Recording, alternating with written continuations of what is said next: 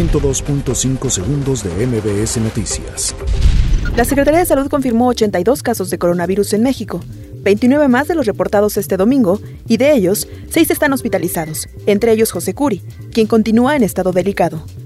Las Secretarías de Salud y Relaciones Exteriores informaron que tras una revisión médica del Servicio de Sanidad Internacional, se concluyó que las 12 personas señaladas de estar contagiadas de COVID-19 en el vuelo 431 de Avianca con destino a la ciudad de San Salvador no presentan ningún síntoma.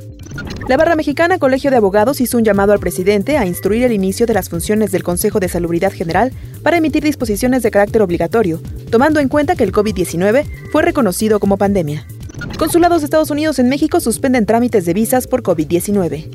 La legisladora Soraya Pérez recordó que su fracción ya presentó una iniciativa de reforma cuyo fin es establecer que quienes cuenten con el grado de servicio profesional de carrera lo pierdan si incurren en faltas como hostigamiento, acoso laboral y acoso sexual.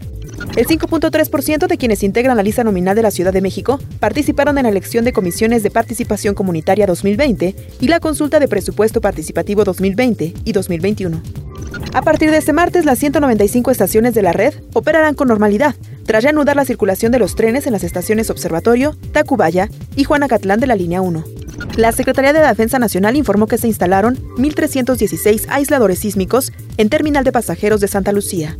Agentes de la Fiscalía General de Justicia de la Ciudad de México detuvieron con base en una orden de aprehensión a Edgar Omar B., acusado de agredir sexualmente a una niña de 12 años de edad.